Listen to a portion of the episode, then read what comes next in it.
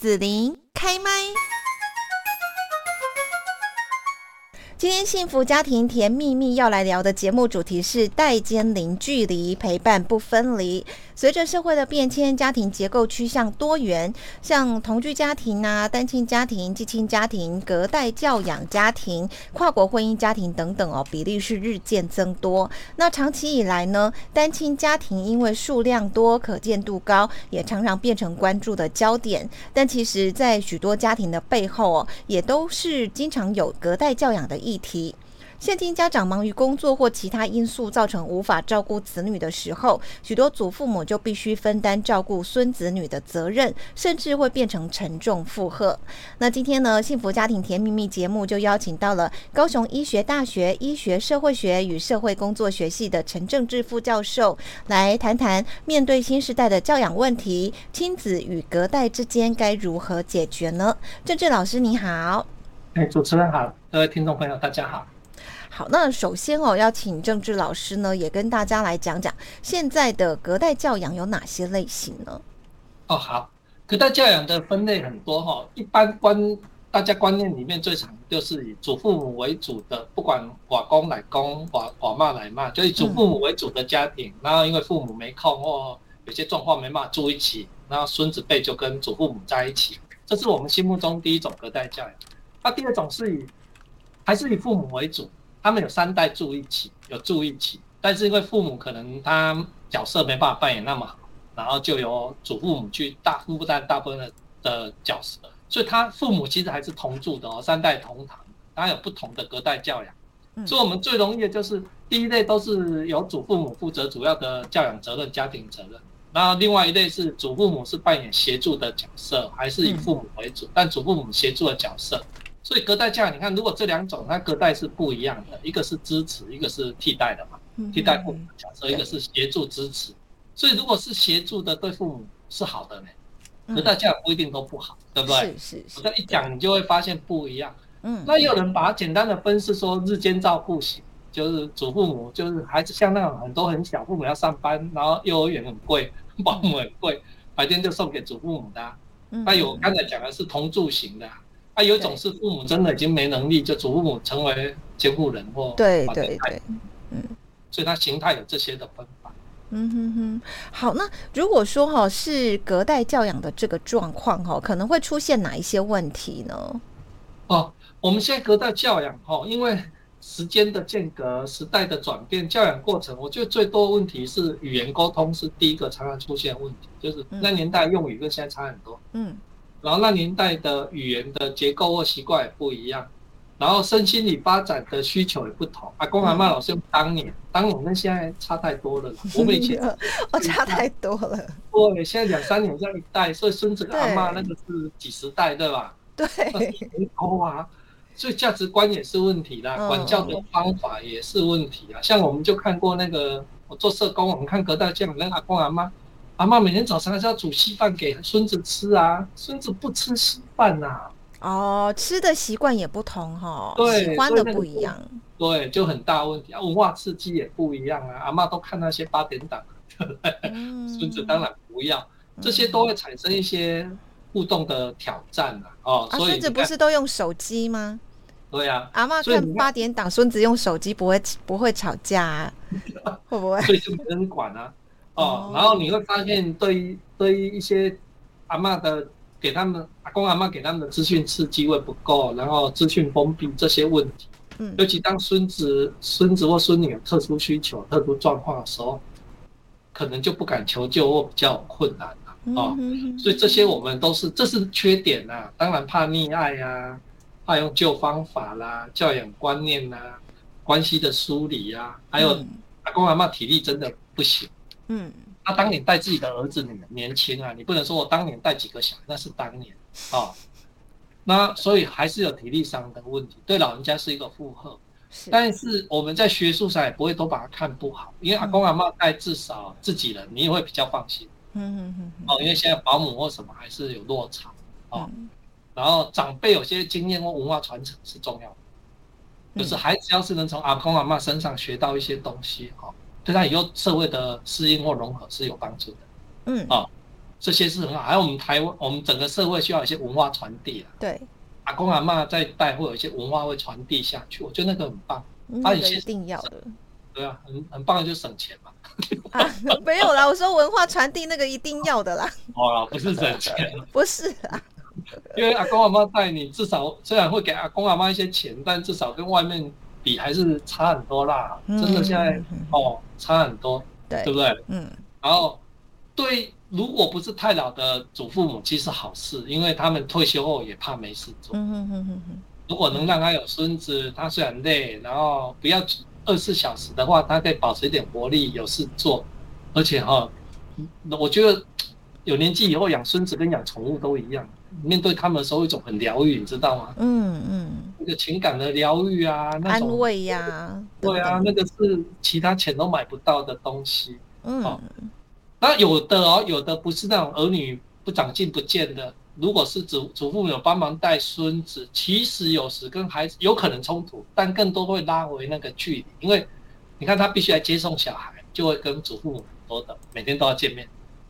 如果你没有帮忙照顾你们，一个礼拜见一次，或甚至好久才见一次，所以有时会有这种啊，知道啊？当然教养上会有些看法不同，会冲突，但好处是还是接触会比较高了，啊，所以不能都看不好了。隔代教养不要把它都贴上负面的标签。好，谢谢。嗯哼好，那隔代教养刚刚呢，就是老师有讲到说语言沟通上面的一些问题哈，这部分是不是也可以来跟大家举一些例子啊？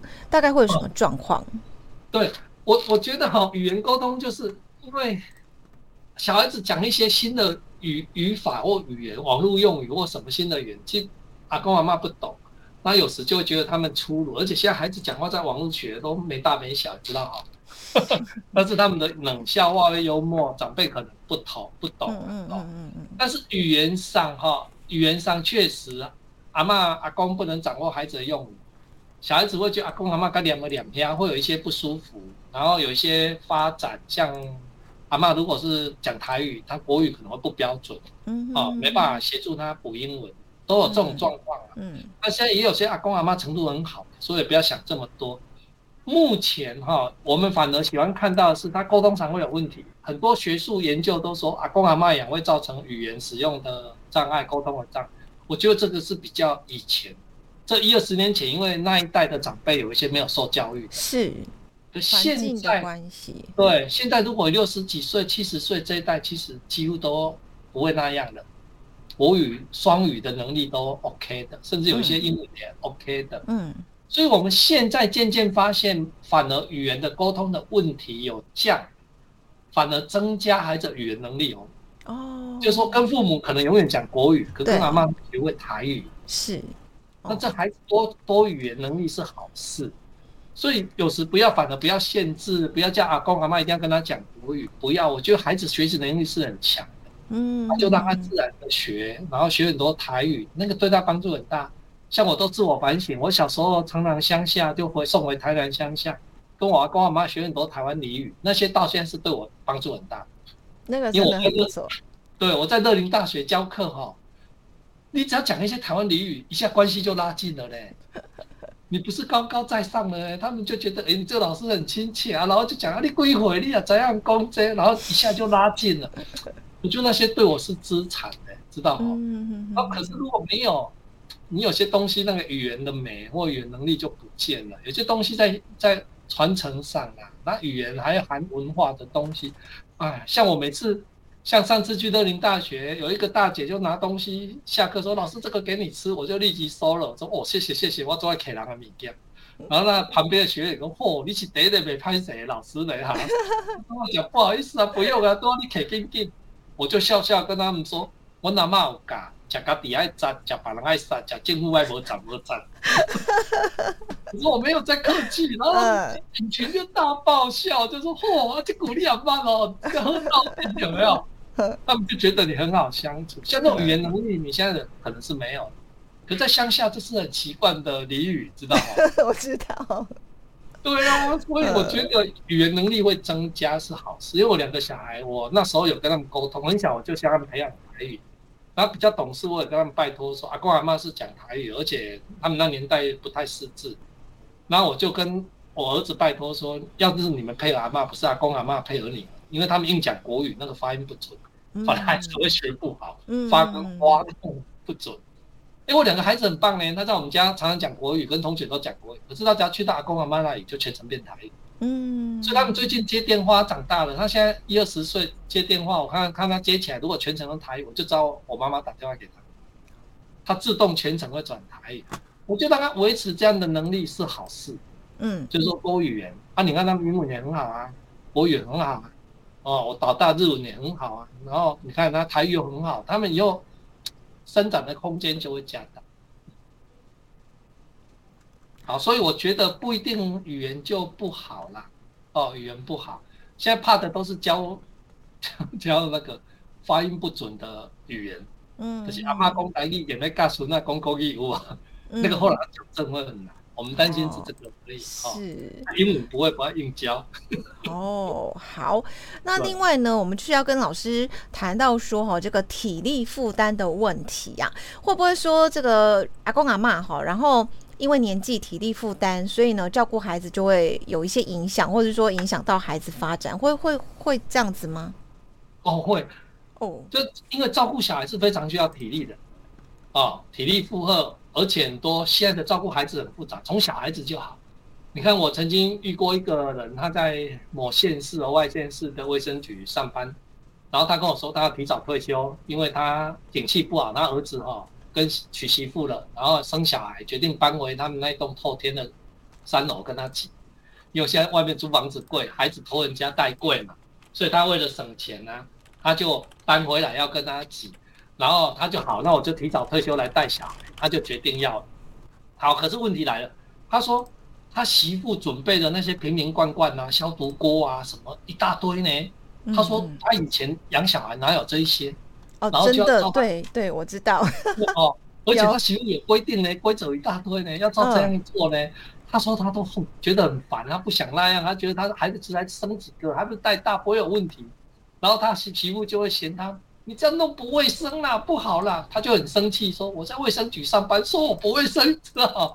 你就发现很多教养观念的问题，确实在这方面是负荷啦，因为以前教养观念跟现在不一样，啊。以前凭经验啊，凭口耳相传啊，现在很多医疗知识啊、教育知识，还有养小孩真的需要体力啦。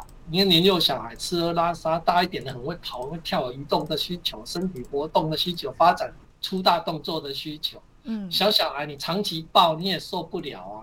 哦，然后半夜给你醒，老人家睡眠也受影响啊。哦，该午睡不午睡啊，破坏老人的作息啊。所以有时自己身体能不能负荷？真的要思考了，啊，所以每一个人要养小孩，一定要如果隔代教养，一定要顾虑自己的体能能不能负担，因为有些你自己也面对自己有慢性疾病，嗯哼，自己身体体力衰弱，哦，你可能有睡眠障碍，你可能身体有一些问题，那这样的状况下适不适合？啊，如果没有严重的慢性疾病，没有严重的体力的问题，然后睡眠没有问题，其实有小孩，我们刚才讲心灵上的健康会让你身心更愉快，是好的。所以我觉得还是尽量隔代不要二十四小时，然后父母都丢给阿公阿妈，几乎那一种阿公阿妈没有替手，没有支持。但是如果阿公跟阿妈照顾一个孙子，其实两个又可以互相帮忙。所以你看它很复杂，如果两个要照顾。两三个当然压力大，对，或是那个阿公都装傻，对不对？阿公什么都不管，阿妈都不要累得要死，那当然不好。哎，如两个如果会互相帮忙，有替手，然后父母又适当的时间会接回去，然后只是一段时间，那可能就不会有那么大问题。或者真的不能用年轻一个是三十岁照顾儿女，跟六十岁照顾孙子孙女是不一样的。嗯哼哼哼。嗯，好。那刚刚呢，老师就是也有谈到说，哈，就是不同世代对教养的一个价值观呐、想法不太一样哦。所以这边就是要来针对这部分谈一下，说那个对教养的诠释不同，哈，会不会是就是说来自不同世代对于何谓好孩子啊，或何谓对孩子好那个观念是不一致的？那要怎么样去找到相互沟通啊，找到那个平衡点呢？哦。啊那个祖父母确实可以代理父母的角色哈。我们从以前很多研究都证明，像新住民也是啊，你看新住民嫁来，他可能老公如果忙，他语言上啊、扮演教养上都很难的时候，这时候祖父母的角色都很重要，他可以弥补那个新移民语言文化落差。所以祖父母在代理父母角色这一块是好的，所以也不能都说他一定会有观念上价值冲突就不好。他怎么去代替父母弥补孩子在情感上、教养上的缺失？然后当孩子的玩伴是很重要的。小朋友最重要学习就是玩啊！阿公阿妈如果在体力负荷可以的状况下陪他们玩，带领他们去玩，这是最好的啊。嗯还有我刚才讲的那个文化传承的那种。宝库知识的经验，甚至教导现代父母，因为有时有时你隔代教只是一个替代的时段的时候，怎么教年轻的父母去经验传承，去面对孩子这些东西，还是有过来人的教养经验嘛？哦，那有的孩子跟父母是处不来，是很多冲突的。这时候其实有祖父母可以缓和或在中间哦疏解他们中间的对立或冲突。所以有时不一定都是不好了啊，都是不对了。然后我觉得尊重地盘是最重要的。地今天如果地盘就是你今天放在祖父母那边，他们怎么教怎么养。有时父母哈，不要看着不舒服就要当面说这样不好不对，当面那边冲突。我觉得你私下可以跟父母沟通。可是如果你坚持，那就会有问题。在那边他可能会微调，但是人家他如果觉得他要那样养，你要坚持啊，嗯，知道吗？你就要尊重他啦，啊，你回来你有你的坚持，啊，当然有谁可以跟父母沟通的是我们为什么要这样，我们是要哪一块？有些东西是可以讲的，是可以协调的，是可以教的，是可以做的，知道哈？像我那时候不让我孩子用儿童餐具的，因为儿童餐具都塑胶了，大家知道吗？哦，会有塑化剂的问题，而且要卡通化成那样。但儿童餐具简单啊，又摔不坏，对不对？对，很多都这样。可是我不让他用塑胶。第二个，我觉得他就是一个人，所以我们用什么，他用什么。他怎么跟我们不一样？哦，所以我们很小就给他跟我们一样的餐盘。哦，可是为了要让他用，我们去买那个现在很多大品牌都一些比较不容易摔破的餐碗。嗯哼哼。那碗那餐盘是比较摔下去不会一下就破。对。它现在抗的，然后抗摔。然后我去买那个防滑垫啊，现在很很便宜，一卷买回来要几十块，把它剪一块变桌垫。他那个碗我不是选那个尖底，我是选下面比较有一点这样的，一摆以后阻力就大，所以那种碗它就不容易掉出去，那个桌垫就可以有一个防滑的机制。那你就一样让他跟我们拿一样的碗调整一下哦，然后让他练习啊。啊，我爸爸妈妈第一次看到是很有意见的，他认为那很危险，那会摔破，知道吗？我就必须跟他们沟通，让他们知道这个碗不会那么容易破啊，他会练习。啊，他会习惯，啊他摔下去没得吃，他自己也会吓到。哎，他们看几次我们孩小孩吃的很好，他们也习惯了啊。哦。他们也觉得 OK 啊，就是那个餐厅要帮他铺，要用他的碗，长那个样子的碗，不要用我们尖尖小小的碗，平衡不好。那孩子是可以练习的，知道哈？嗯嗯。是可以用的，所以有些东西我们要让父母也知道，时代在进步，有些工具，有些新的设计。以前的碗没有那种碗，现在有啊。以前没有那种防滑垫，现在有啊。哦。所以有些东西就可以用这种新的概念，然后他们也在学，我父母也在学。诶，时代不同，有些新的东西可以用，对他们也是一个好的经验啊。哦，他们也是觉得有趣，所以确实在里面教养不同，要沟通，啊，否则确实冲突会很大。